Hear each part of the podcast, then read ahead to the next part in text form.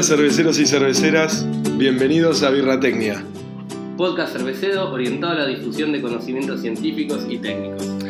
Yo soy Mati, un ingeniero que después de 10 años viviendo en Australia, inspirado en sabores y aromas oceánicos y laburando en cervecerías entre Australia, Nueva Zelanda y Japón, eh, donde fui parte de la Academia Saji, volví a la Argentina para crear dos dingos. Hola, yo soy Leandro, informático devenido cervecero tras caer captivado por la birra en Londres. Hice una maestría en Brewing and Distilling en Escocia, volví a Argentina hace menos de un año y estoy armando Placebo, fábrica de bar en Villa Crespo. Además, tengo mi blog sobre ciencia y cerveza llamado Citología. Hoy tenemos un invitado de lujo acá en Birratecnia. La mayoría seguramente ya conoce, lo conoce Hernán. Este, para el que no, Hernán Testa es ingeniero agrónomo en Lúpulos de la Patagonia. Este, eh, además de cervecero y apasionado por la birra, y siempre, siempre está dispuesto a ayudar y aportar para que el sector crezca y, siga mejorando. De hace muchos años viene apoyando al sector cervecero, así que es un honor tenerte acá hoy, Hernán, y gracias por venir y ayudarnos, ayudarnos a, difundir, a difundir todos estos conocimientos técnicos. Bueno, buenos días, gracias Mati, gracias Leo por invitarme. Eh, lujo es mío, che, estar acá, lindo día, con vista al río, hablando de cosas que nos apasionan. Eh, me tomo el atrevimiento de, corregir un poquito mi presentación, me, queda grande, el término de cervecero. Soy homebrewer eh, y tampoco es que elaboro todo el tiempo por razones más ligadas a la parte agronómica. Sí, es verdad que me gusta mucho charlar y compartir con los cerveceros y muchas veces participo de una cocción. Vení, pasate que vamos a hacer, diseñar la parte de lúpulos de la receta. Pero la verdad es que me, me quedaría un poco grande. Cerveceros son ustedes y, y bueno, yo soy más agrónomo, lupulero. Y, y, sí, tengo mi equipito también, siempre en sociedad con alguno, este, para no compartirlo solo. Al mejor estilo homebrewer este, inicial. Sí, sí, sí. Así que bueno, no, un, un, placer para mí también venir a, a charlar de, de, cosas que nos apasionan. Además, sobre todo con, con, con, cosas muy particulares de dos dingos, como por ejemplo el uso de, de, de lúpulos especiales que no los usa todo el mundo y, tantas otras eh, historias particulares en el caso tuyo, Leo, y en el caso tuyo, Mati. Primero, nada, la verdad es una cosa que te quería decir personalmente, es que felicitaciones por el Congreso del Lúpulo de este año. La verdad estuvo impecable, organización, calidad de las charlas. La verdad que para mí fue el mejor evento cervecero desde que volví a Argentina hace un año a esta parte, es el mejor evento cervecero que fui. Bueno, qué bueno. Sí, sí, la verdad es que lo, lo, lo organizamos con, con, muchísimo, con muchísima pasión, porque es eso, es amor al arte, ¿no? No hay, no hay números económicos ni para el que va como asistente, ni para, ni para mí que estoy en la organización. Obviamente que hay números económicos, pero, pero los ponen los que, los que apoyaron el Congreso. Llámese eh, Hofsteiner, eh, Fermentis, Municipalidad del Bolsón, Provincia de Río Negro, y seguro que me estoy olvidando. Bueno, y sponsors más chiquititos, Peco, que nos apoyó, IMP, eh, Tefilmet, y me estoy comiendo seguramente a alguien y pido disculpas. Pero sí, fue, fue un, evento, un evento muy lindo, hecho con, con mucho apoyo. Y de todos los cerveceros, ¿no? que, llevaron, que llevaron barriles y birras, Hernán Castellani lo apoya de todos lados, y todos los oradores también. Sí, la verdad estuvo impecable. Entonces vamos a arrancar con todo, con las preguntas técnicas. Y la primera es una bastante definitoria para ver de qué lado estás. Uh. ¿Sos pro IBU o anti IBU y por qué? Bueno, buenísima, me encantó la pregunta. Primero tendríamos que definir IBUs, que realmente no, ahí nos estamos refiriendo a... Eh, bueno, es, bastante básico lo que voy a decir, pero cuando hablamos de los IBUs estamos, estamos refiriéndonos a la fórmula de Tinset, estamos refiriéndonos a ese valor eh, que tiene su definición puntual, que se calcula por espectrofotometría, que se mide con un algoritmo que no deja de ser una estimación y bla, bla, bla. Lo, lo, ¿Por qué lo aclaro? Porque estoy a favor de que de las unidades de amargor. Porque se, según las últimas bibliografías y todo, se pueden calcular. Pero si vamos al IBU en particular, no, estoy en contra. Sobre todo para las birras como las que tenemos acá en la mesa, que es una más rica que la otra, siempre con el lúpulo como protagonista. Hay muchas ediciones tardías y claramente ese algoritmo no nos sirve para estas birras. Eh, entonces, mi respuesta es, lar- es larguera. Sí, en algunos estilos, como puede ser una German Pils, sí, me parece que está bien el, el Ibu. Pero para todas estas birras fantásticas como la Pacific de dos dingos, etc. Y eso que estamos hablando de una pale. Sí, sí. Porque no es que estamos hablando de una NEIPA. Em, Pero que solamente tiene ediciones tardías, o sea, solamente tiene ediciones Claro. Whirlpool, no, no ve nada antes que, Claro, entonces eh, claramente estoy en contra de una de una Pale Ale que por Tinset seguro que me da cerca de cero Sí. y ahora que la estoy probando con ustedes claramente no está en cero. Entonces soy anti IBUs eh, para estilos lupulados teniendo en cuenta IBU como definición original. Pero sí, está bien que hablemos de, de niveles de amargor y en todo caso de unidades, pero no el concepto histórico de IBU. Totalmente. Sí, de hecho eso un poco lo que mencionabas lo hablamos el episodio pasado, explicando qué Correcto. son los otros factores que aportan al amargor que no son los isoalfacios. Correcto. Y eso que ahí lo que estamos hablando es de compuestos eh, del lúpulo o derivados de otros compuestos del lúpulo. Cuando hablamos de isoalfáceos, de humulinonas y, y de alfáceos no isomerizados, que dijimos que tienen un, aportan un potencial de amargor del 10% de un, de un isoalfacio, en realidad solamente estamos hablando de compuestos. Ahora, si además nos metemos a hablar de cómo impacta determinada cantidad de esos compuestos en una Barley o en una Claro. Golden, es otro mundo. Es otro fácil. mundo. Porque relativamente con, con el entorno donde está, de maltas, Claro. y de sales, y, y etcétera, etcétera, va a tener un impacto totalmente diferente, por más que tenga más Claro. IBUS o cualquiera sea el nombre de esta, Claro. de esta unidad nueva que se pueda desarrollar, Claro. Este, no necesariamente significa ser más amarga o sensorialmente que una que tenga menor de este número. Totalmente. Además, me parece que cuando hablamos, eh, la mayoría de nosotros cuando hablamos de IBUS, al final estamos pensando en el valor escrito en una pizarra para el público general que va y le tiene que servir para tomar su decisión de qué me tomo. Eh, obviamente, si esta fue una reunión netamente científica en donde estamos discutiendo unos gráficos de un paper, bueno, está, la discusión es otra. Pero si hablamos de una pizarra en donde un consumidor más o menos en vías de culturización, y claro, entonces no va, ¿qué- ¿de qué le sirve? Un 40 este, para un, yo qué sé, para un estilo más maltoso o un 40 para una session no sé qué cosa. Lo estamos engañando. Lo- O lo- no engañando, pero no, no lo estamos ayudando Sí, no lo estamos ayudando. a elegir. Estoy de acuerdo. Mm. Bien, bueno, ya que arrancamos por el tema IBUS barra amargor, ¿algún lúpulo estrella de amargor? Bueno, eh, ahí lo que tenemos que hacer es tocar cuáles son los temas, ¿no? Eh, porque me parece que tu pregunta no apunta a la cantidad, porque si apuntara a la cantidad te digo, Hércules, no hablemos más, Claro. tenemos que agarrar, si, si es estrella en cuanto a cantidad, es tan simple como mirar un catálogo y decir, ajá, ok, el que llega a veces a 18 es Hércules, me debo estar comiendo alguno, a veces hay lotes de Super Galena que también tienen este, 17 y pico, pero me imagino que tu pregunta era un poco más abarcativa que solo una cuestión de cantidad. Estábamos hablando en esa misma pregunta, yo estaría refiriéndome a aspectos de calidad de amargor. Y ahí tenemos varios subtemas. Uno es la relación beta-alfa, otro es el porcentaje de comulonas, otro es la cantidad, pero por el hecho de no meter tanta materia vegetal y poder dar los IBUs que uno quiere. IBUs, dije, ¿no? Ah, no, cierto, no se podía decir IBUs. la, la cantidad de amargor que, que uno quiere.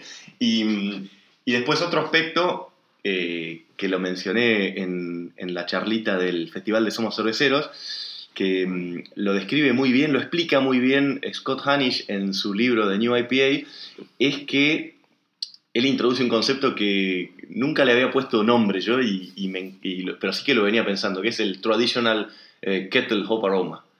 Mm. Y entonces lo que él dice es, hay que, hay que prestarle mucha atención al porcentaje de humuleno de un lúpulo, porque eh, los compuestos que se forman eh, a partir de, someterlos a temperatura, como el alfa humuleno, incluso el cariofileno, el beta cariofileno, al final son aportantes del traditional kettle hop aroma, que podríamos decir que es ese aroma lupulado de una German Pils, que no tiene nada que ver con maracuyá ni con, Sí. con esas frutas locas que, que los denominaríamos aromas del Nuevo Mundo, como Galaxy y todos esos lúpulos geniales que usan ustedes. Bueno, y entonces los cuatro subtemas a la hora de hablar de un lúpulo estrella son relación beta-alfa, porcentaje de comulona, eh, cantidad total de amargor, porque ahí va a estar la cantidad de materia vegetal que ponemos y entran a jugar los polifenoles, etcétera, etcétera. Y esto último de eh, si es un lúpulo muy desprovisto de humuleno, como Galaxy, que casi no tiene, Mm. eh, o es un lúpulo muy provisto de humuleno, como puede ser, yo que sé, un lúpulo noble o, o- tantos otros. Y eso tiene que ver con que si yo quiero hacer una neipa, eh, además de que voy a dar muy pocas unidades de amargor eh, al inicio, o casi nada, pero además no quiero traditional kettle aroma. Entonces, eh, para responder esta pregunta tendríamos que, que ver bien en qué estamos pensando. Pero bueno, yo creo que de los cuatro subtemas el más discutido y sobre el cual más dudas tengo es sobre el porcentaje de coumulonas, en donde hay gráficos alemanes que dicen, está clarísimo que hay una correlación, más coumulona, más harsh, y tenés bastantes otros cerveceros y autores que te dicen, no, yo no lo encuentro eso. Entonces ese, ese subtema lo dejaría de lado y me concentraría en los otros tres para contestar. Y entonces, si sacamos eso, esa variable de las comulonas, podemos tocar otros lúpulos como Apolo o, qué sé yo, eh, sí, Galena, eh, Magnum, eh, Taurus, Mercury, más por el lado alemán, en donde son lúpulos que aportan amargor con bajo aporte de materia vegetal. Eh, en los que mencioné hay distintas relaciones beta-alfa. Cuando, si hablamos de un Hércules o de un Magnum, parecerían ser dos lúpulos de precio similar. El Magnum es un lúpulo relativamente barato en Alemania, igual que el Hércules. Eh, parecerían ser dos lúpulos de alto amargor. Hay lotes de Hércules que rondan los 16% de alfa. Hay lotes de Magnum que a veces llegan a 15 y pico. Igual los mejores lotes de Hércules son superiores en, alfa, ¿no? O sea, Magnum nunca, nunca vi un lote de Magnum de 17,5 de alfa. Pero bueno, son, son lúpulos de alto alfa y, y de precio similar, pero lo que tiene Magnum es que tiene bastante beta. Entonces, hay experiencias, además de lo que dicen los libros, de que un lúpulo de, mm, o sea, una entrega de, por ejemplo, 20 IBUs, porque estaríamos hablando de una, de una Sí, visión sí. inicial, con Hércules o con Magnum generaría dif- eh, resultados diferentes porque en uno estamos manteniendo una relación beta-alfa de 0,5 y en el otro de 0,3. Y ahí eh, el, más o menos el umbral es 0,4. Cuando vos tenés la suma, esto está bueno hacerlo en un Excel y ver la suma de todos tus mi- miligramos de, beta que estás adicionando y los sumás a todos, los metés a todos los lúpulos, si es que está dando amargor con varios lúpulos, los metés a todos en, en- en la misma tabla y sumás. Y por último, ves, o sea, lo que haces es multiplicar el porcentaje de alfa o de beta por los gramos que pusiste y entonces al final obtenés cuál es la relación de promedio ponderado de beta-alfa. Y si te da 0,5 para arriba estás bien. Y si te da 0,4 para abajo estás mal. Y si te da 0,4 estás ahí. O sea, tenés un desbalance. La idea es que no estén tan desbalanceados para el amargor. Claro. La Por- idea, la ¿por idea es que, ¿Qué es lo que buscas para que...? Claro, la idea es que, que cuando, que cuando vos tenés todo tu amargor, eh, hablemos de, de amargor inicial, ¿no? Sí, sí, sí. Sí, hablemos sí. de IBU si quieres. Cuando vos tenés todo, todo tu amargor explicado por isoalfa ácidos, el isoalfa es la sustancia más eficiente que hay para dar amargor, pero también es áspera. Ahora, cuando vos tenés parte de tu amargor explicado por eh, beta ácidos, que al final el beta es muy poco soluble. El beta, el beta lo que va a formar es, es- lo que va a formar es ácido lupínico y un nombre medio impronunciable que son las hidroxitriciclolupulonas, que te van a dar un amargor de bastante buena calidad. Y eso hablando siempre de adiciones iniciales, porque si el amargor va a venir de las humulinonas que se forman por oxidación del alfa al final, y que lo tiene la cerveza esta que estamos tomando acá, bueno, entonces ahí no hay problemas de, de calidad de amargor, porque al final ese amargor vino explicado por las humulinonas y no por los isoalfáceos. Entonces, eh, no sé si era la pregunta que vos me hiciste, pero yo te respondo cuál es la estrella eh, cuando hablamos de que, de que ese lúpulo entregue amargor en una adición inicial. Sí. Ah, buscar que no tenga una relación beta-alfa tan áspera como 0,3, pero siempre teniendo en cuenta de qué estamos hablando, pues si vamos a dar 9 IBUs para hacer una doble IPA, o no, qué sé yo, para hacer una, sí, una, una IPA en donde tiene casi todas las adiciones de lúpulo tardías, pero le quiero dar 8 o 9 IBUs al principio, y no sé si es tan importante. No va a ser tanto No, Porque al final la, la mayor can- cantidad del amargor va a venir de, de, de otros compuestos que no van a ser isoalfáceos como las humulinonas o como el mismo alfa que tiene su potencialcito de amargor. Claro. Entonces, eh, podríamos decir que los lúpulos que la rompen en, precio y valor de alfa como el Hércules tendrían sus defectos eh, y otros lúpulos que uno los podría mirar con cara de obsoletos, como el Magnum, por ejemplo, o qué sé yo, o como, sí, o, o el Mercury o tantos otros, eh, tienen sus virtudes. Em, Sobre todo por ahí si buscamos una cerveza tipo una German Pils o algo así donde el amargor es importante, pero la calidad del amargor es realmente importante. correcto, sí, sí, correcto, claro. Este, Y no tiene dónde esconderse, ¿no? Porque no están todas estas otras sustancias que te van a esconder ese amargor neto agregado inicial. Claro, claro. Está bueno, está bueno que tomemos como ejemplo la German Pils para esta pregunta, porque si no se nos mezclan demasiados temas Sí, en la sí, misma sí. respuesta. Este, pero sí, sí, hay, hay lúpulos estrella que... Bueno, por ejemplo, un caso muy lindo que me gusta a veces destacar es eh, una de las cervecerías estrellas de mi pueblo, eh, que en su momento habría sido cervecería El Bolsón en la década del 80, este, pero claro, no había mucha competencia en esa época. y la verdad que además eran pioneros y hay que destacar eh, la visión que tuvieron, ¿no? Em, bueno, pero hoy en día a mí una cervecería que me encanta del Bolsón es Auca. Y Auca es, un gran es una cervecería gran usuaria de amarillo para dar amargor. Mirá. Y el amarillo no es un lúpulo de los más económicos No, para dar amargor. no. Y tampoco es uno de los lúpulos más amargos, o sea que no es económico ni en precio por unidad, ni, Ni en el precio por aporte base, de ni en el alfacio. aporte. Pero ¿qué tiene el amarillo? Tiene una relación beta-alfa de 0,8. Y eso está espectacular. Este, Sí, es casi noble desde el punto de vista ese. es casi noble desde ese punto de vista, pero tampoco es que tenés que agregar un montón de gramos, porque a veces tiene su 8 y pico por ciento Sí, de, sí, sí. de amargor. Eh, así que amarillo uno dice, ¿y por qué esta cerveza, esta sello Nipa de Auca es tan limpia eh, en, su calidad de amargor? Bueno, porque le han, le han gastado un poco de tiempo, energía, cabeza y dinero para, para meterle ese amargor con un lúpulo que muchos te lo discutirían y te dirían, no, úsalo para otra cosa este lúpulo. Bueno, estás, estás malgastando el dinero. eh, Claro, pero la verdad es que yo pienso que no, que, que, que amarillo es un lúpulo que, que entrega una espectacular calidad de amargor. Tiene muy bajo el valor de cumulona, tiene muy alto la reacción beta-alfa y a veces es un poquito más amargo que el Cascade. Claramente eh, es más caro. Claro, sí. Sí, sí, sí. Eh, bueno, pasamos, seguimos, seguimos un poquito con el tema de amargor Bien, y el tema de los extractos supercríticos de lúpulo en CO2. bien. Se consiguen en Argentina en volúmenes lógicos para cerveza artesanal. Eh, Em, yo lo que puedo hablar desde mi conocimiento es sobre la parte de producción. En Argentina, desde mi conocimiento, más allá de que me enteré que hay algunas maquinitas chiquititas de, de CO2 supercrítico, em, básicamente lo que se hace es solubilizar el CO2 a una determinada presión y temperatura, actúa como solvente. Y eso aparentemente es un solvente muy indicado para el lúpulo, ya sea en pellet o en flor, para extraerle todo, aceites y resinas. Los polifenoles no, porque son más parte del tejido vegetal. Entonces, eh, bueno, pero es, es una máquina para producir extracto a gran escala, como las máquinas que he visto en Alemania y en Yakima, son, pero impresionantes, parece una refinería la- la- la- las plantas extractoras por CO2 supercrítico. Todo funciona a una presión, como su nombre lo indica, muy elevada, muy crítica, qué sé yo. Bueno, en Argentina no tenemos eso. Más allá de que un par de maquinitas chiquititas existen y podrían llegar a estar produciendo algún volumen, pero desconozco.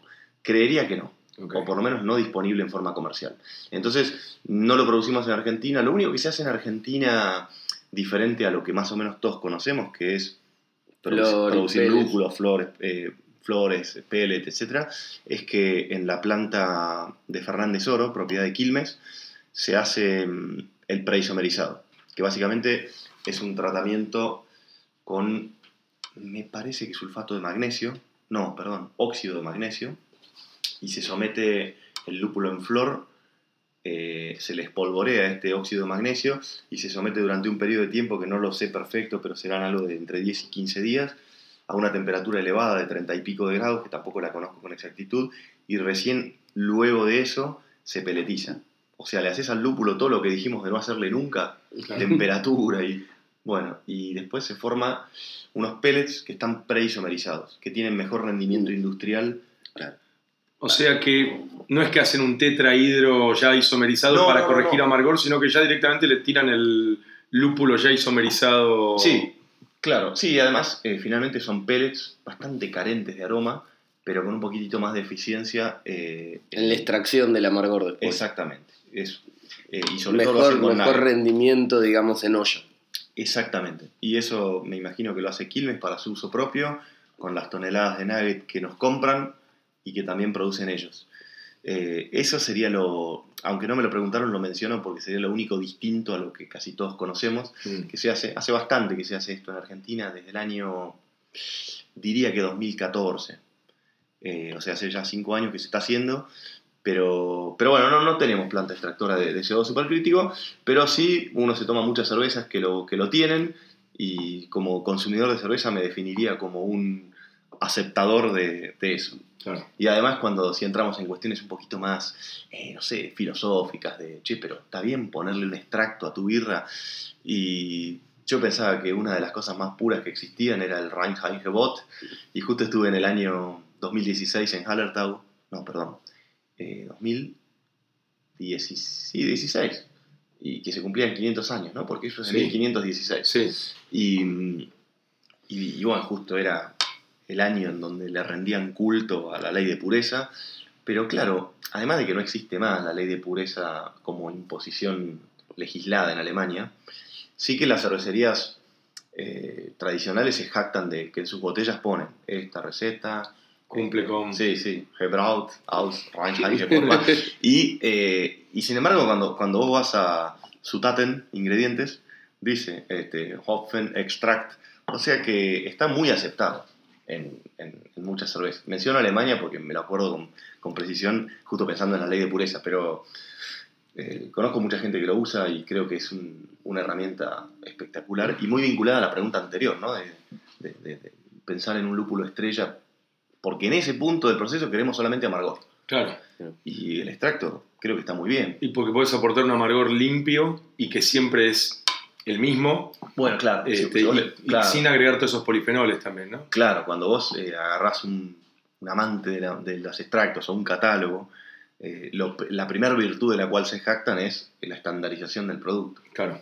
Eh, y bueno, por eso la industria lo usa tanto. Por supuesto que no para adiciones tardías ni nada por el estilo. estamos- simplemente estamos hablando de amargor. Claro, en realidad es que de lo que aprendí viendo plantas de extracto, que ya vi como cinco, eh, entre Yakima y Hallertau, es que hay extractos. Lo que hacían, por ejemplo, en, en Yakima, en una de las plantas, que creo que era la de Bart Haas, ese extracto inicial que contiene aceites y resinas, luego lo someten a otro proceso para poder separar el aceite de la resina. Porque al final el extracto en su primera no sé si, en su primera extracción o en su forma más cruda, también tiene aroma. Claro. Claro. Eh, pero bueno, ahí, ahí tendríamos que entrar a hilar más fino en... en, eh, porque hoy, hoy hay una gran gama de productos, Sí, los sí, sí, los sí. Hexa, que claramente son correctores de amargor, eso sí que no tienen aroma. Pero, pero bueno, tampoco es un tema de mi expertismo, creo que, que, que estamos hablando de- del extracto para amargor. Para amargor. Sí, sí, sí. de hecho, para, para corregir o aumentar la intensidad de- de- de- del carácter hoppy de una cerveza, en eso sí tengo bastante expertismo porque soy productor de aceite esencial de lúpulo hace muchos años. Este, y ahí sí que no hay nada de amargor. Pero bueno, eso es aceite esencial de lúpulo eh, extraído por arrastre de vapor, en donde vos no te llevas nada del amargor, solamente te llevas terpenos. Entrando un poquito ahora en el tema de eh, la producción acá nacional, Bien, este, ¿qué mejoras técnicas se hicieron en Argentina del de la cosecha, el picking, el kilning, eh, ¿cómo se dice? Secado. El Secado. el, el fardado y el peletizado. Bien. Este, y también en cuanto a controles de calidad y todo eso. Bien, bueno, cuando, cuando yo me inicié en el mundo del lúpulo para mí, hace más de 10 años, el, el único valor al cual se le prestaba atención, para situarnos en, este relato, éramos productores de fardos de lúpulo en flor, deshidratado, prensado, y venía a Quilmes, culateaba el camión, se cargaba todo y se lo llevaba. O sea que hasta ahí el capítulo de peletizado no lo conocíamos, lo podíamos ver, porque si queríamos arrimarnos a Fernández Oro, éramos bienvenidos, pero éramos unos meros espectadores. Bueno, y el, el único concepto que sí se, se trataba todo el tiempo el concepto de materia extraña. ¿Y qué es la materia extraña? Básicamente es el porcentaje de hojas, tallos y eventualmente alguna cosa más extraña que eso, que sería totalmente indeseable, llámese un pedacito de hilo, este, alguna basura que viene del campo, un cascotito de tierra o algo, este, sin entrar en cosas más extrañas todavía, ¿no? Un tornillo. Que un- puede ser un tornillo, y, y- y es exactamente eso lo que pasa a veces cuando vuela de la máquina un tornillo. eh, algún lado va. algún lado va. Sí, eso, lo del tornillo no es ningún problema porque se separa. El lúpulo antes de entrar a la peletizadora Tiene un imán. eh, tiene un imán Sí, muy sí. potente y todo eso se separa. Pero el tema es que ese imán con los tallos y con las hojas no hace no nada. hace nada. Entonces, y con el hilo de polipropileno o de sisal o lo que fuera, o de coco, tampoco. Entonces, eso al final termina formando parte del pele. Y el estándar internacional para materia extraña hoy es muy bajo. Normalmente ronda el 1%, 2, 3%. Y nosotros producíamos un lúpulo en aquel entonces de 10% de estándar. Y en esa época, hace más de 10 años, el estándar internacional creo que estaba en 6 y nosotros producíamos con 10 y Quilmes dijo, bueno, este, vamos a tomar un 8 como tolerancia. Entonces ya nos estaban obligando a mejorar las máquinas. A veces, a veces es muy fácil. Se trata de el variador de velocidad ponerlo más tranqui y que la máquina eh, pase menos plantas por minuto. Entonces, una, una cosechadora de lúpulo básicamente tiene dos partes. La parte de alimentación y, y pelado y la parte de acondicionado, en donde, bueno, con un montón de cintas transportadoras y aspiradoras y cosas, se separan los conitos redonditos de las hojas que no son redonditas, entonces con cintas transportadoras inclinadas los conitos ruedan para un lado, las hojas no, etc. Y todo eso que es increíble, pero las cosechadoras del año 50 y las de hoy no son muy distintas, no tienen principios mecánicos completamente diferentes. Sí hay algunos nuevos mecanismos, pero, pero no es revolucionario. Entonces a veces las máquinas viejas que tenemos nosotros, que en el bolsón tenemos máquinas del 50, del 60, del 70 y del 80, porque la más nueva es del año 90, pero salió de, de la ex Checoslovaquia en el 89. Así que no tenemos máquinas del año 90 ni del año 2000, este, y estaríamos pensando en comprar una nueva en, en la chacra en breve. Pero bueno, igual las que están y las que funcionan con alto grado de mantenimiento, eh, esas no tienen los mecanismos más nuevos que existen, pero no son tan distintos. Y con solo variarles la velocidad de alimentación y aceptar que en vez de pasar 900 plantas por hora pasen 750, se cosecha mejor. Entonces, en los últimos años hemos mejorado muchísimo el porcentaje de materia extraña, un poco por imposición de Quilmes, luego un poco porque el mercado artesanal nos decía, ¿por qué el cascade de ustedes tiene 6 y pico de alfa y el de afuera a veces tiene 7 y pico? Y claro, al final que si vos le metés un 10% de hojas, Claro. Sí, capaz que se tenés va. 8, pero Sí, si sí. el no- después haces un regla de tres simple o un promedio ponderado, tenés el 90% del- de lo que constituye el pellet tiene 8 y el 10% tiene 0. Entonces al final Claro. obviamente te va a dar Estás diluyendo. Estás diluyendo, gracias. Así que bueno, eso se ha, se ha mejorado muchísimo. También se ha mejorado no solamente la velocidad de cosecha, sino que se han mejorado partes internas de la máquina, se le agregaron algunos planos inclinados más, etcétera, etcétera. Em, después, en términos de secado, lo que se ha hecho es mucho más monitoreo de temperatura, incluso ya hay algunos higrómetros instalados. Eh, el objetivo es que el producto viene del campo con eh, más o menos 80% de agua y 90% de materia seca. Y nosotros ese producto que llega al secadero lo tenemos que transformar en un producto que tenga 10% de agua. O sea, de 80% de agua a 10% de agua. Dicho en otros términos, es como que metemos en el secadero 3.600 kilos de material y tenemos que sacar 1.000. Porque así es la cuentita. Mm. Así da más o menos. Y, pero bueno, vos podés hacer un secado excesivo eh, porque total al final del proceso ya no, no tenés más que deshidratar. Los últimos puntos de agua no los, no los podés sacar a no ser que sea por carbonización. Claro. Pero es muy importante no secar 14 horas porque un- lo, que un, lo que un mal seca- secador podría hacer es, mira, yo no le quiero errar, voy a secar 14 horas. Total, gastaré un poquito más de gas. Pero claramente no es lo, no es lo importante de nuestra charla. Lo importante es que hacemos puré los compuestos Los de aroma. aromáticos. Claro. Claro. además de los compuestos de amargor. Pero bueno, entonces hay que secar el tiempo exacto. La temperatura no es un problema porque desde que conocí el mundo del lúpulo siempre hay termostatos, nadie le mete al lúpulo aire a 80 grados. Todos se manejan a 60, 63, 65 y de lo que vi en el mundo, que vi bastante, eh, todos se quedan a la misma temperatura. Existe a veces gente que hace un lote especial secado a 40 grados y es verdad que hay, que hay diferencias. Pero también hay, hay, más tiempo de exposición. Entonces, la temperatura de secado no sería un problema, pero el tiempo de exposición sí, y el correcto mezclado también. En eso hemos mejorado un montón.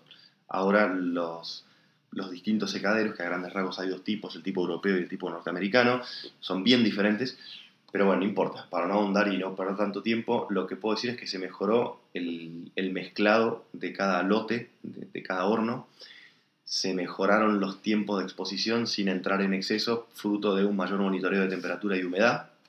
Eh, cuando fui a Alemania eh, observé y pude traer algo de, de, información y algún que otro aparatito de termohigrómetros que ayudan. La diferencia es que nuestra tecnología no está linkeada al... Podemos comprar eso, pero como un monitor, claro. no, no, como un aparato que le da la orden al. Claro, no hay un feedback. No, no, no, porque porque uno es una tecnología bastante vieja. Claro, sí, sí. No, vas viendo y tenés que regular la válvula con la mano, básicamente, en cambio el otro automáticamente. No creo que cualquiera de los especialistas que nos esté escuchando debe pensar, che, pero esto con un PLC y un poco de cabeza se hace. y seguramente hay que hacerlo. Pero bueno, en Alemania todo pertenece a la misma marca, generalmente Wolf, sí. es la marca de secaderos y cosechadoras y todo, y, y está linkeado. Eh, y después y el, el peletizado también se mejoró muchísimo. Eh, en, en aspectos muy muy simples que mejoran eh, radicalmente el tema. Ejemplo, vieron que hace un rato les contaba que el porcentaje de materia, de materia extraña mejoró por el solo hecho de variar la velocidad de alimentación de la máquina a valores más bajitos. Bueno, el secado se mejoró por peletizar en mayo y no en abril, porque Mira. hace mucho más frío. Claro. Por peletizar de noche y no de día, porque hace mucho más frío. Y, y, bueno, y por mejorar un poco los equipos de frío asociados a la matriz de peletizado, que, que inyecten más frigorías. Eh, en Estados Unidos observé empresas lindas que peletizan con, con, mucho nitrógeno, más del que yo me imaginaba, eh, como por ejemplo la chacra Roy Farms, que es bastante interesante. No es un grupo muy conocido por muchos de los que nos escuchan, pero, pero Roy Farms, que, que es una chacra gigante de mil y pico de hectáreas, tiene su propia peletizadora y, y usa unas cantidades de nitrógeno espectaculares como para estar haciendo ese proceso bien en frío. Eh, bueno, es un, es, es un, capítulo muy largo este. Pero, son un montón de mejoras que fueron sí, haciendo. Pequeñas, la verdad pequeñas, pero bueno, también hay dos peletizadoras nuevas en, en la Argentina en los últimos años, eh, que son de industria argentina, están hechas en Rafaela, y eh, el hecho de que sea una máquina nueva te habla de un proceso que se, se, atranca menos, funciona mucho mejor, han habido mejoras respecto a ediciones anteriores. Eh, en el caso de la última cosechada, la última peletizadora que se armó, que se armó el año pasado, que es propiedad de la chacra JB, con la cual trabajé muchos años, eh, eh, la matriz es europea y todo lo demás es de industria nacional, incluso el molino, que es muy importante porque el molino podría ser algo que muela por golpe o por cizalla. Y lo que se descubrió es que la molienda por cizalla, o quizás yo lo descubrí al verlo, ¿no? No, no, no me la quiero dar de descubridor. Quiero decir que toda la vida pensé, por lo que leí, por lo que estaba en los libros, que el tamaño de partícula de la flor de lúpulo para ingresar a la matriz de peletizado tiene que rondar un milímetro, lo sumo dos.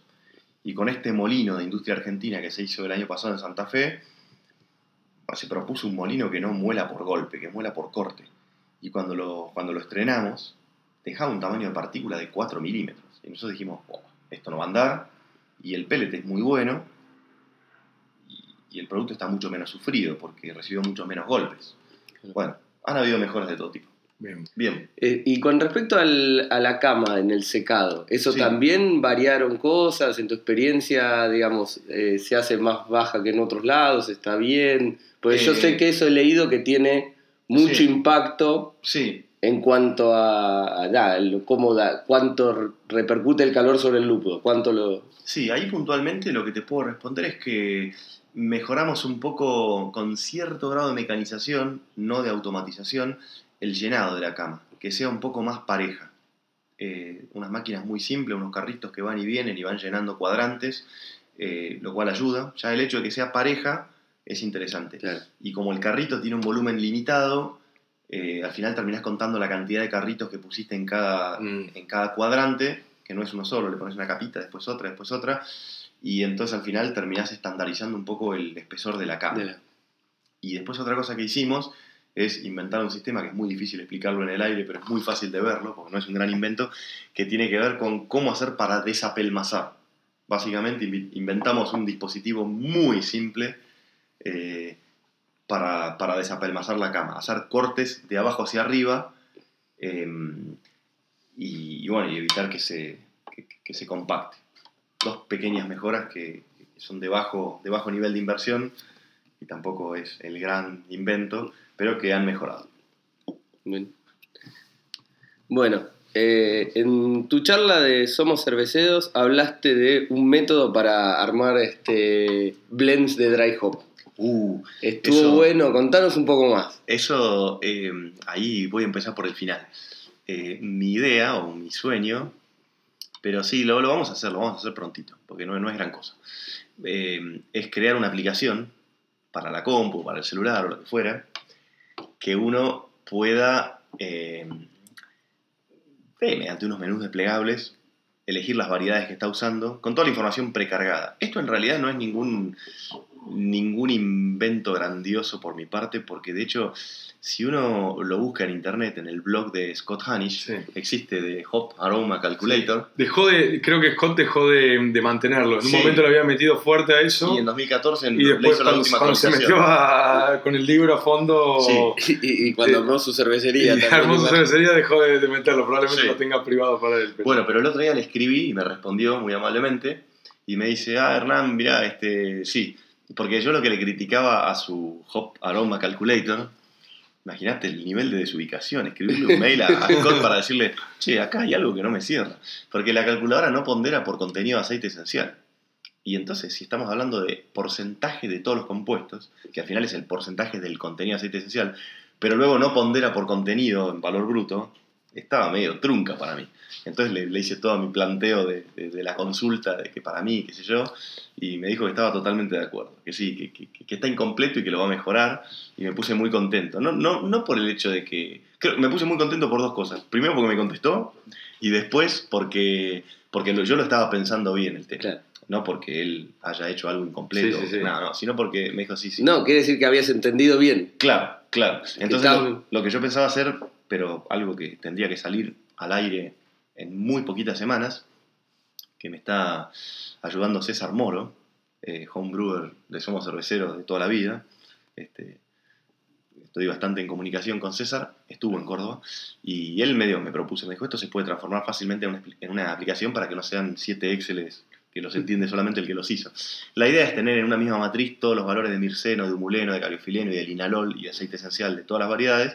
Y entonces que vos elijas, bueno, con qué variedades estoy trabajando de una forma muy fácil e interactiva desde un menú y cuántos gramos estoy adicionando y que al final te haga el acumulado de cuánto, volviendo a una de las primeras preguntas que, que conversamos hoy. Eh, si yo quiero hacer una neipa realmente desprovista del traditional kettle hop aroma, entonces si empiezo a seleccionar mis variedades y me dice que tengo mucho humuleno, estamos mal. Claro. Y estaría bueno que la aplicación funcione con, eh, con, con algunas tablitas eh, de referencia. Claro. Eh, no sé, como en el caso de la reacción beta-alfa. Si estamos en 0,4 y 0,3 estamos mal. Si estamos en 0,5 y 0,6 estamos bien. Y por arriba de 0,6 estamos muy bien. Y ya por arriba de 1 estamos, o en 1 estamos en lúpulo noble. Como las calculadoras de agua que te prenden la luz y te estás pasando en iones. de- Exactamente lo mismo. Claro. Sí, Sí, exactamente perfecto. eso. Así que bueno, pronto la idea sería, teniendo en cuenta el contenido del inalol como indicador de carácter hoppy de una birra sin entrar en perfiles. Después, eh, con el humuleno y cariofileno como carácter de kettle aroma eh, de una birra. A veces es deseable, a veces no. Y con el mirceno, que sé que es un tema que han abordado en los, en los- en los podcasts anteriores, eh, que no es un enemigo el mirceno, pero guarda con el mirceno, Claro. porque el mirceno eh, es muy resinoso, es muy herbal, muy picante, y a veces le mete un codazo a los compuestos oxigenados, como los que ya han mencionado ustedes en, en- los podcasts anteriores, como el Gerañol, el Nerol, etc. Y entonces, o el 4MMP, que me iba a dar esa nota de maracuyá que yo buscaba.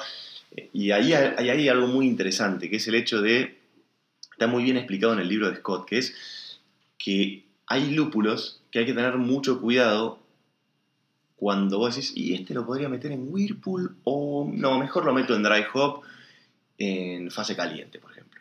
Y hay que tener mucho cuidado porque si es un lúpulo altísimo en mirceno, a veces está bueno entonces meterlo en Whirlpool. Porque como el mirceno es súper volátil, de eso yo sé un montón porque cuando producimos el aceite esencial, el mirceno, hemos hecho un montón de estudios. Producimos aceite esencial, metemos al cromatógrafo gaseoso de la Universidad de Skell y, te das cuenta que la primera fracción de la extracción es altísima en mirceno. Pero si medís solamente la última, es bajísima en mirceno. Y estamos hablando de un proceso de flores de lúpulo sometidas a arrastre de vapor durante un periodo de tiempo mayor a 120 minutos. Y entonces, después al final mezclamos ¿no? todo y, tiene un valor determinado, bastante estandarizado. Pero la volatilidad del mirceno es una de las cosas más fáciles de ver cuando te metes en el mundillo de los aceites esenciales. Es lo más obvio que hay. Es recontra volátil y entonces hay lúpulos que si los pones en etapa, en etapa de dry hop, metieron mucha resina y ya se me transforman en lúpulos no deseables.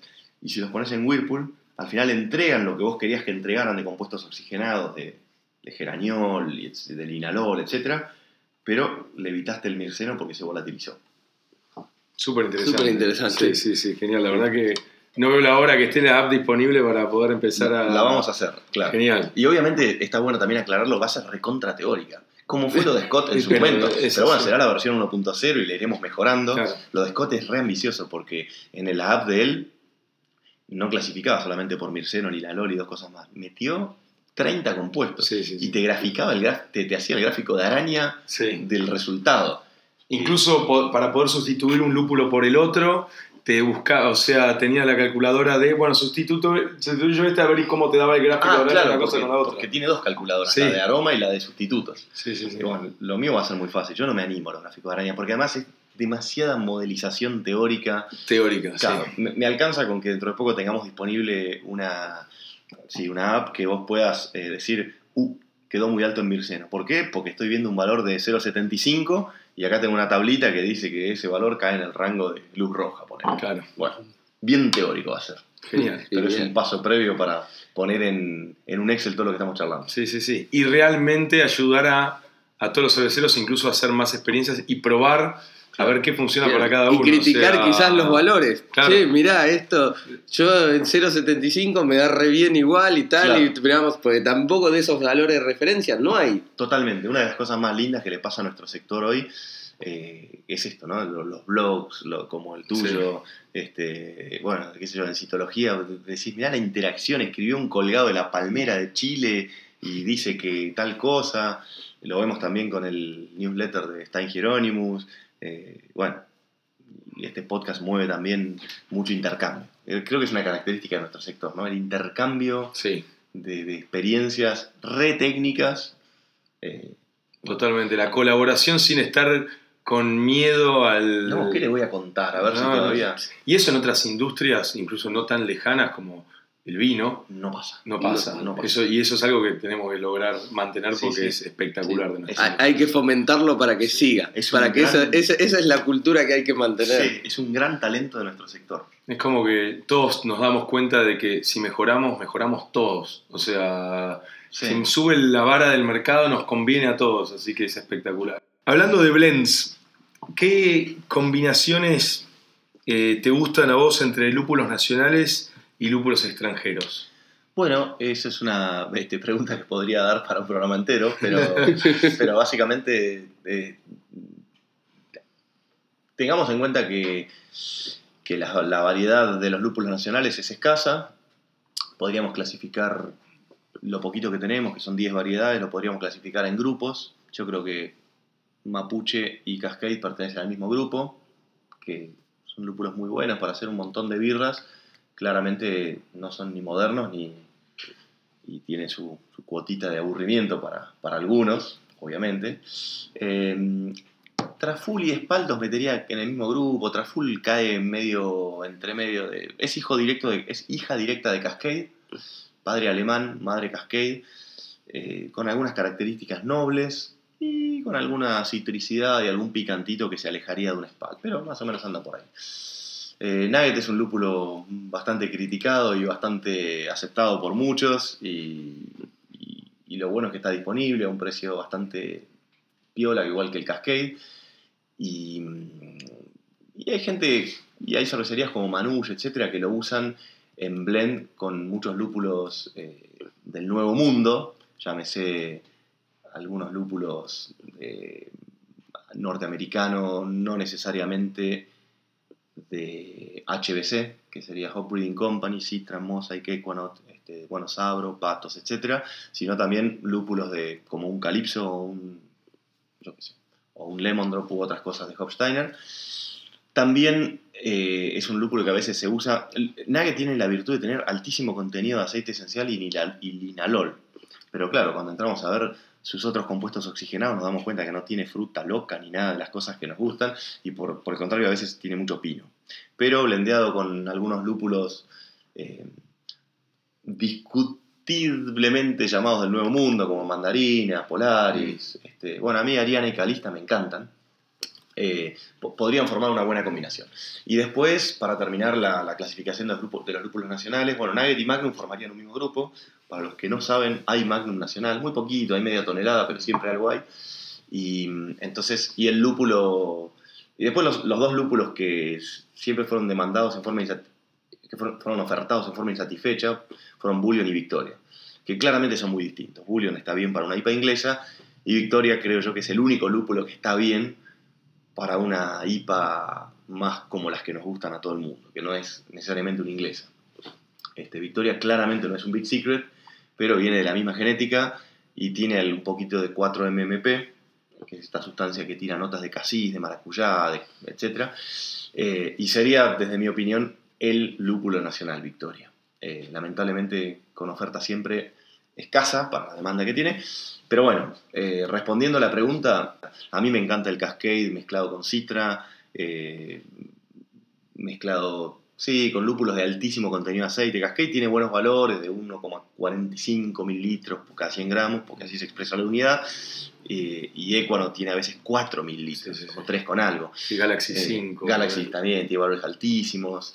Incluso ELA tiene sus virtudes también en combinación con Cascade. Y bueno, sí, qué sé yo, me, entusiasma mucho mezclar dos variedades que me encantan de Argentina, como son Cascade y Mapuche, aportan cosas valiosas, eh, dignas, un poco de citricidad, eh, no se forman tantas mulinonas porque tiene valores de alfa moderados, y eso combinado con lúpulos del nuevo mundo geniales, como puede ser, yo qué sé, un Denali o incluso eh, Sí, un Sabro, que lo descubrí el otro día como usuario, hice una birra con Sabro y me encantó. Después un lúpulo que combina muy muy bien siempre con Cascade de Chinook. No tengo claro por qué, pero siempre combina muy bien. Eh, y si a eso le agregamos un lúpulo que destaque como Mosaic, eh, se forma una combinación genial.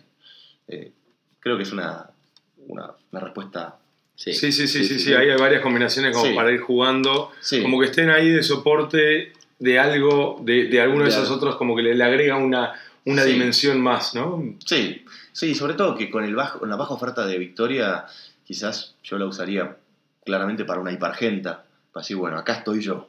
Puse Victoria, hice una, una IPA Cascade Victoria. Eh, claramente nuestra falencia principal es la falta de variedades. Está todo bien con el SPAL para los que quieran hacer una German Pills, pero no entra en la discusión de una, de una IPA. Eh, Magnum es un lúpulo de, bajo volumen y si se quiere es de un amargor un poco caro porque nosotros tenemos muy poco volumen y, tampoco tenemos valores de 15% de, alfa. Entonces, eh, la cuestión para mí está entre Cascade, Nugget, Mapuche y Victoria. La cuestión de con qué blendeamos esos. Y bueno, volviendo un poco, o sea, siguiendo un poco en este tema, ¿qué parámetros te parecen importantes a la hora de elegir este, un lúpulo para dry hop, más allá obviamente del perfil aromático. Y bueno, acá tendría que continuar la respuesta de hace un rato. Em, hay que prestarle atención, ahora que hay más conocimiento que hace cuatro años, hay que prestarle atención a los distintos compuestos. Es muy importante el porcentaje de mirceno, por lo que hablábamos antes, es muy importante el porcentaje de linalol Y también es muy importante tener en cuenta la tasa de transferencia del linalol. Hay muchos trabajitos, como por ejemplo el póster que se presentó en el Congreso de Eslovenia en 2017, que está buenísimo porque lo presentó eh, Adrián Foster y Florian Schulz, que son dos investigadores de lúpulo de Alemania de muy alto renombre, los conozco personalmente a los dos, ya compartí varios eventos, comparten información espectacular y ellos hicieron todo un trabajo sobre tasa de transferencia del linalol. Eh, algo que me parece interesante a mí es, aunque no lo midamos, pero sí que lo calculemos, es saber cuánto linalol estoy teniendo por litro en mi birra, cuántos microgramos de linalol tengo. Eh, medirlo es caro, pero se puede. Calcularlo no es caro y claro, son valores de catálogo. Pero bueno, hoy en día, por ejemplo, a nosotros lo que nos pasa en la chacra es que tenemos nuestro propio destilador de aceites esenciales a escala experimental. Es un destilador de laboratorio. Entonces a los lotes le medimos el contenido de aceite esencial. Y después los otros valores los sacamos todos de catálogo. Linalol, geraniol. Pero bueno, por lo menos ya estamos trabajando con un valor real medido propio de ese lote. Claro. Eh, entonces al final está bueno. Lo que estaba diciendo es que estaría bueno tener que también es un objetivo de la aplicación, es tener tablitas de referencia en donde, bueno, una birra de menos de 200 microgramos de linalol directamente no tiene presencia de lúpulo. Entre 200 y 500 está bien, estamos hablando de una German Pils, qué sé yo, entre 500 y 1000 está muy bien, y arriba de 1000 es una birra loca, estamos, en presencia de una neipa o algo así, eh, y aunque no lo midamos y lo podamos calcular con algún dato medido y otro sacado de catálogo, como puede ser la medición del aceite esencial, del contenido de aceite esencial de ese pellet que compré, porque todo va, a ir, todo va a ir evolucionando en Argentina. Dentro de poco seguramente vamos a... Nosotros ya lo tenemos en Bariloche, el IPATEC, y dentro de poco lo vamos a tener acá, en, cerca de la ciudad, en Buenos Aires y en varios lados más. El hecho de poder eh, tener una, una, empresa que vos te compraste un, no sé, 20 kilos de citra que costaron mucho dinero, eso, eso no va a cambiar. y que digas, che, sacrifiquemos 100 gramos, llevamos, llevemos el hoy, que nos diga realmente cuánto alfa tiene, cuánto beta y cuánto aceite. Eh, por ahí hay que llevar 150 eh, gramos, porque 100 se van a usar solo para aceite y los otros 50 o 20 gramos para alfa y beta. Y gastarle mil pesos más a, esa, a, ese gran gasto de comprar 20 kilos de citra y, y que nos digan esos valores. Entonces, al final vamos a, vamos a, Y después los datos de porcentaje de linalol los sacaremos de catálogo, haremos un valor promedio. Pero la cuestión es que estaría muy bueno eh, eh, finalmente saber en cuántos, en cuántos gramos de linalol, cuántos microgramos. Y entonces para dry hop tendríamos en cuenta, che, este no, este me deja mucho mirceno, este me deja más linalol, quiero estar en este rango, no quiero. creo que me escapé totalmente de la pregunta. No, pero está totalmente atado incluso con la próxima pregunta que teníamos. o sea, está relacionado con. O sea, de la misma manera que para amargor, adiciones de amargor, se corrigen o se pueden corregir, idealmente se corrigen este, en función del porcentaje de alfa ácidos que tiene cada lote, ¿no? Y incluso también lo puedes poner por la edad del lúpulo y todo eso. Pero bueno, por eso, ¿crees que se deberían corregir adiciones de dry hop en función de algún parámetro? O sea, este parámetro contenido de aceite, contenido de fracciones eh, oxigenadas o de linalol o de gerianol o algunos de esos ah. contenidos. O sea, con estos datos que decís que podés juntar a tomar una acción o simplemente para saberlo. No, no, mira, voy a, por primera vez en nuestra, en nuestra charla voy a contestar cortito. Sí, coma, totalmente. sí, sí, sí, claro que sí, por, todo, por todas esas razones, sí. Y estaría bueno corregir por contenido de aceite esencial, que es una medición económica y que ojalá en breve la tengan incluso cervecerías como ustedes que digan, un destilador vale mil dólares. Eh, hay algunos de industria nacional, como el que tengo yo, que está hecho en Córdoba, que está buenísimo. Mm. Y no, no, hace falta medirlo, pero sí corregirlo cuando la variación es muy grande. Sí, sí, sí, si es muy chiquita, capaz que no. Y linalol no nos vamos a poner todavía tan exigentes. Tan exigente a ese compuesto. Es muy caro. Un cromatógrafo gaseoso Headspace es muy, muy caro. Eh, a ver, bueno, pasando, cambiando un poco, pero enganchando esto que venías diciendo de los programas de mejoramiento genéticos. Yo, yo sé que en su momento Quilmes tuvo un programa de mejoramiento genético. ¿Hay algo? Porque ese programa, eh, tengo entendido que... No, no, está desactivado desde hace un montón. Ese programa nació en la década del 80 y ya a principios de los 90 eh, dejó, de, dejó de funcionar como programa, pero quedó lo que sería la nursery. Quedó viverito con un montón de frutos de ese cruzamiento, que todavía tendrían su número, A1, B4, F14, lo que fuera. Y, y, por eso es que el año pasado, en 2018, se registró la variedad Nahuel en Argentina. ¿Y qué es Nahuel? Cuando no tenía nombre, yo le puse de nombre Catarata, pero yo no soy quien para ponerle nombre porque no fui el creador.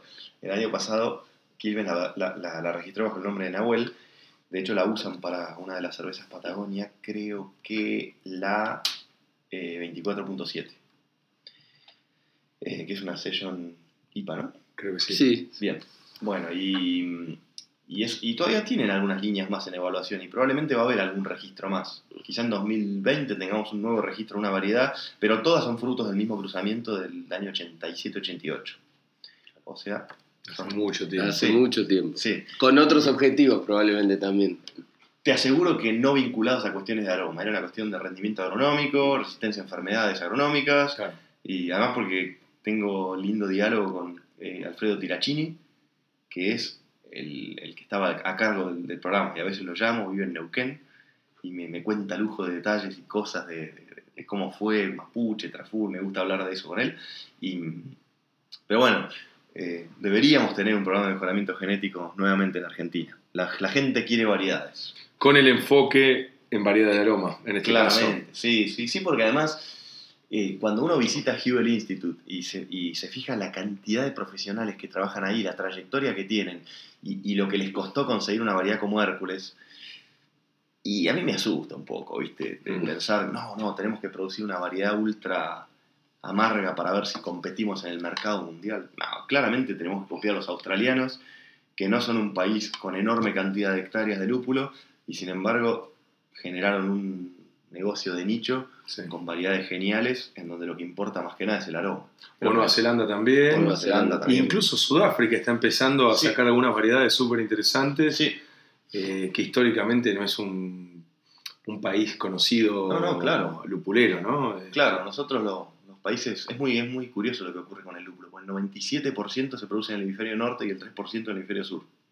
Es más, creo que da 98 y 2 la cuenta. Wow. Y bueno, sí, somos todos países chiquititos, todos, cuatro. No, Australia, Nueva Zelanda, Sudáfrica y Argentina, que está ahí, viste, existe porque no llega ni a 200 hectáreas, pero existimos. Y, y ojalá algún día volvamos a ser un país de 300 y pico de hectáreas como alguna vez lo fuimos. Pero claramente nuestro nicho de mercado tendría que ser variedades De excelentes de aroma, con altísima inclinación hacia el sector craft. Pero bueno, hay que desarrollar variedades. ¿Y qué, qué Y- nos limita en ese aspecto? O sea, ¿es capital, Como- infraestructura. Como todo trámite hay que iniciarlo. Pero nada, nos limitan dos cosas a grandes rasgos. O tres, si ponemos el know-how. Pero hoy el know-how se adquiere viajando, leyendo y a veces pagando, a veces no, a veces compartiendo.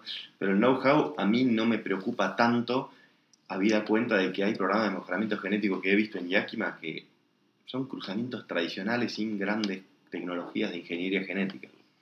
Eh, Simplemente paciencia y. Cruzamiento, paciencia, observación, planillas, con mucho conocimiento agronómico y práctico, empírico, pero no estamos hablando de biología molecular y de cosas que vos decís, oh, esto, qué sé yo, esto, Claro. esto es de otro mundo. O que tengan una necesidad de, labo- de laboratorio muy cara, digamos. O sea, De gen- ma- generar una madre tetraploide de lú- lúpulo y cruzar, ¿no? O sea, Claro, es más, que es lo que hizo. Fíjate que en Australia, Galaxy Ela, eh, creo que Elga, salen de la misma madre. Sí, Eh, Big Secret me Big decir Secret que no. no, pero. sí, no. pero sí, tal cual. O sea que lo que necesitamos son tres cosas. Uno es un banco de genética que no lo tenemos. Quizás en la década del 80, cuando Quilmes inició su programa de mejoramiento genético, dijeron, bueno, no estamos tan mal. El mundo no está explotado en genética de lúpulo, porque en esa época no, no- no salían tantas variedades. El mundo no invertía tanto en genética. Entonces, Quilmes tenía Cascade, Spalt, este, Bullion, tenían Atlas, Neoplantas, dos variedades muy antiguas, tenían Brewers Gold y varias cosas más, y consiguieron un par de machos y se largaron a hacer el cruzamiento. Yo creo que si hoy lo arrancamos cruzando, consiguiendo un par de machos y cruzando sobre Cascade, Mapuche, yo siento que estamos empezando demasiados escalones más atrás. Entonces, para mí, hacer un programa de mejoramiento genético en Argentina sería asociarse con alguna empresa que le interese, pero que pues las empresas de genética normalmente están ubicadas en Yakima, paralelo 46, o en Hallertau, paralelo 47, y quizás les interesa hacer algo para el paralelo 40 o 39, que es lo que hicieron la gente de HPA, desarrollaron variedades en el paralelo 40.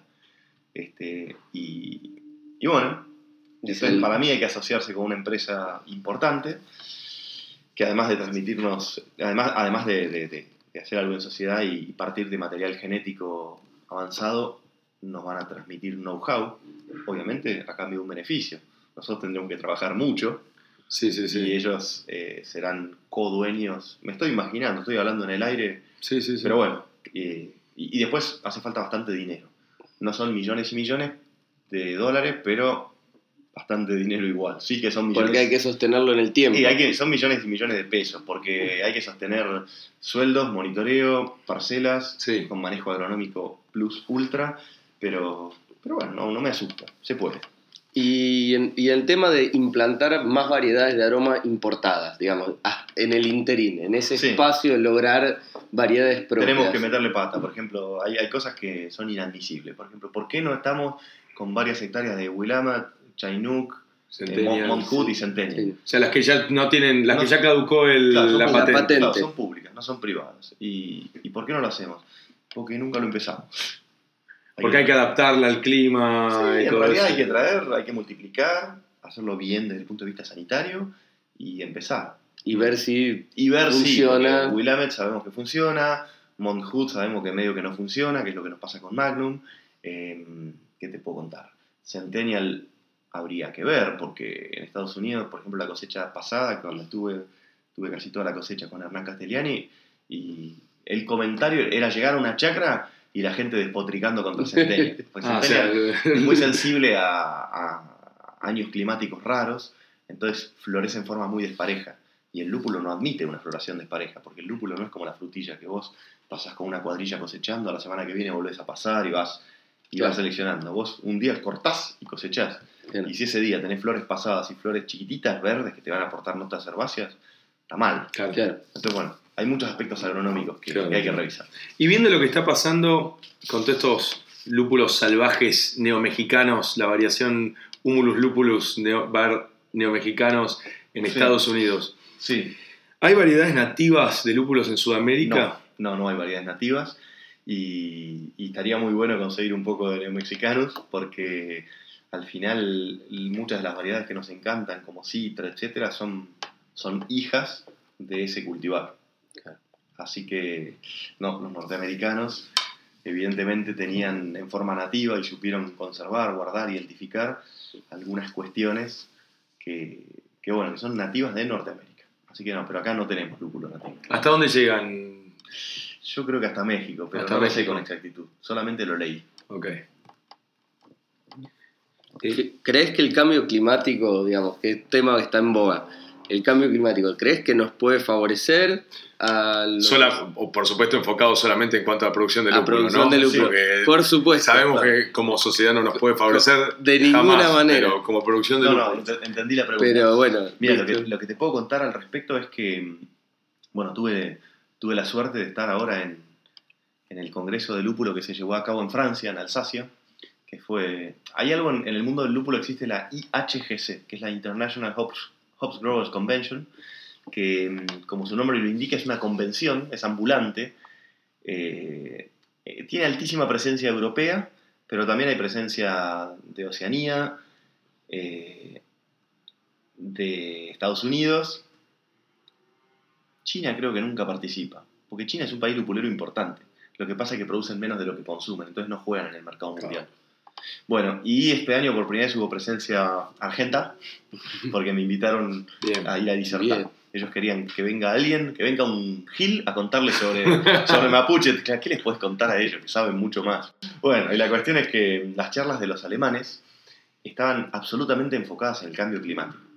Los alemanes, desde mi conocimiento, que ya fui varias veces a Hallertau, eh, los alemanes tienen tres temas para mí, ¿no?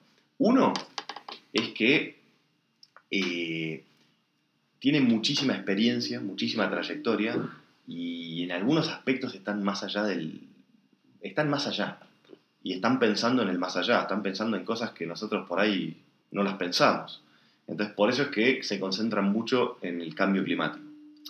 Eh, pueden, muchos de los que nos escuchan podrían no estar de acuerdo, pero yo sí, yo pienso que mi opinión es que piensan en el cambio climático porque un montón de otros factores los tienen muy controlados, resueltos eh, y, y vividos. Eso por un lado.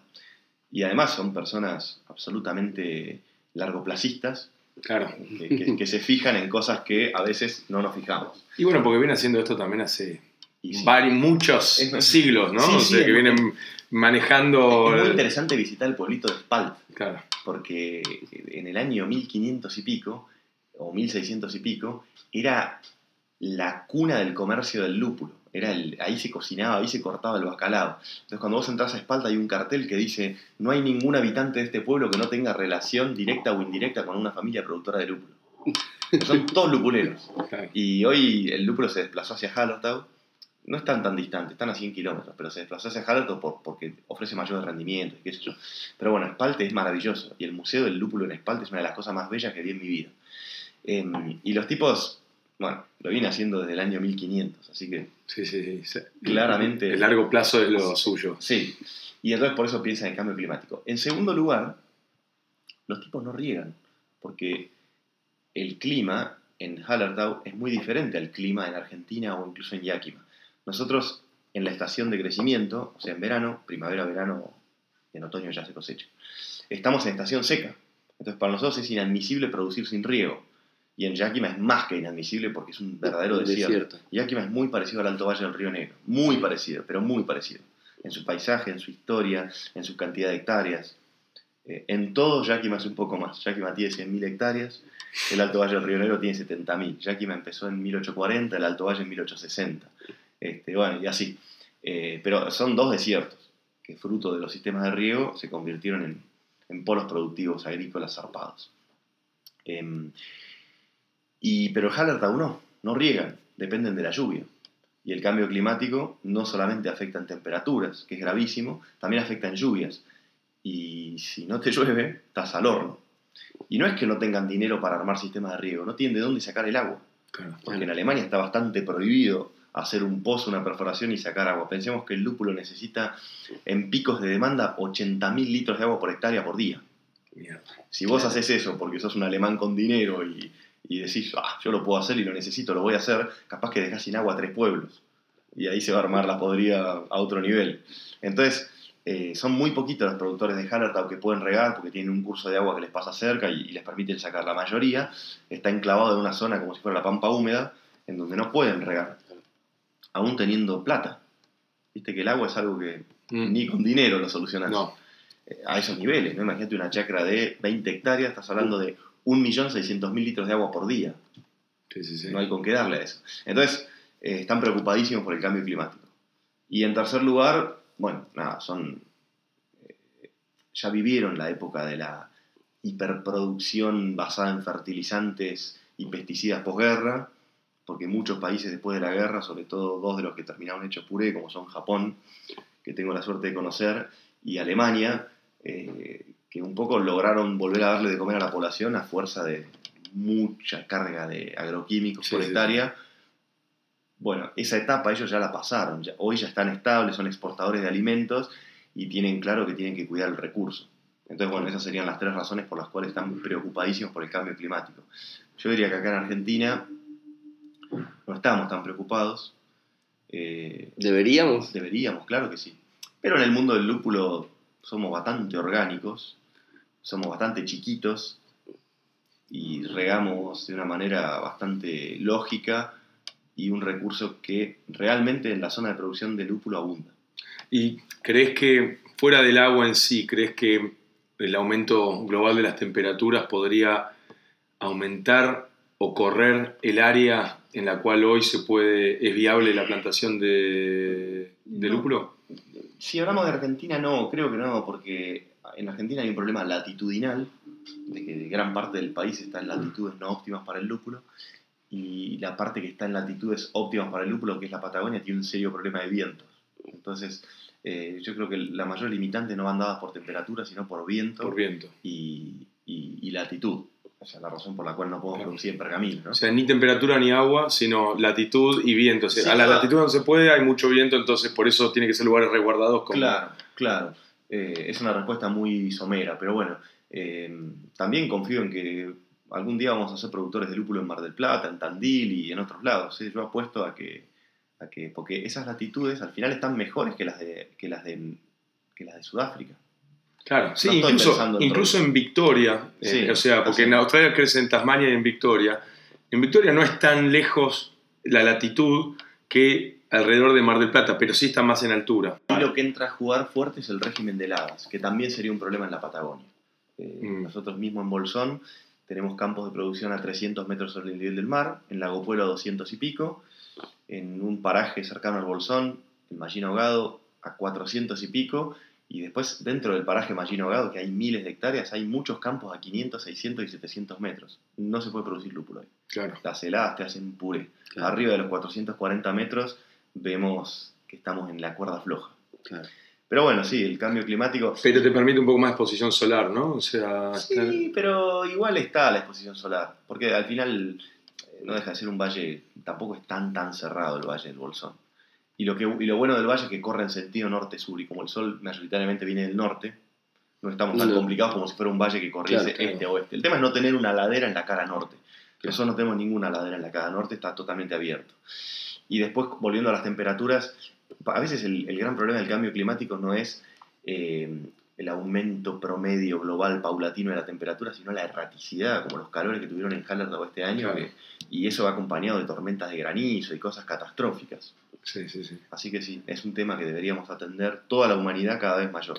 Y creo que por último, para cerrar, eh, este, es una pregunta, a ver, ¿qué podemos hacer nosotros como productores de cerveza para ayudar a, a la industria del lúpulo en Argentina a mejorar? O sea, yo vengo, lo mismo que hablábamos antes, la colaboración y todo eso, en Australia, aparte del programa de desarrollo de nuevas variedades, cuenta con las cervecerías para, como de cierta manera, padrinar eh, variedades Sí. experimentales y todo yo eso. Yo diría que nos están ayudando un montón desde hace un montón de años. de- Desde, puntualmente diría desde 2014, que yo encuentro muchos cerveceros, a veces aislados, a veces algunos muy metódicos, que todo todos los años te hacen un feedback muy preciso del lote que les mandaste, de las cuatro variedades que nos compran, de Victoria, de Cascade, de Nugget, este, y a veces en forma errática. Pero cada vez que un cervecero nos hace una devolución, aparte saben perfectamente que puede ser una devolución negativa o positiva, y la vamos a aceptar bien.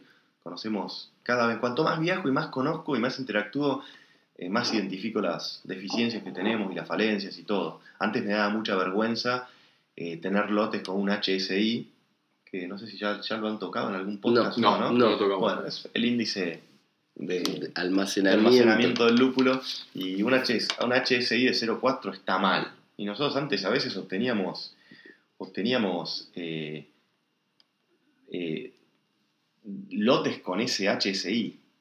Y, y bueno, y, y hoy ya no. Entonces esa- esas vergüenzas ya no me ocurren más, pero sí sigo sintiendo falencias y, y carencias en, en la falta de variedades, en, che, bueno, ¿y qué opinás de el nuevo, yo qué sé, eh, Cryo Hop de Citra? Y estamos tan lejos de eso que Sí, sí, sí. opino que está buenísimo. Bueno, ¿y qué opinás de que en Argentina...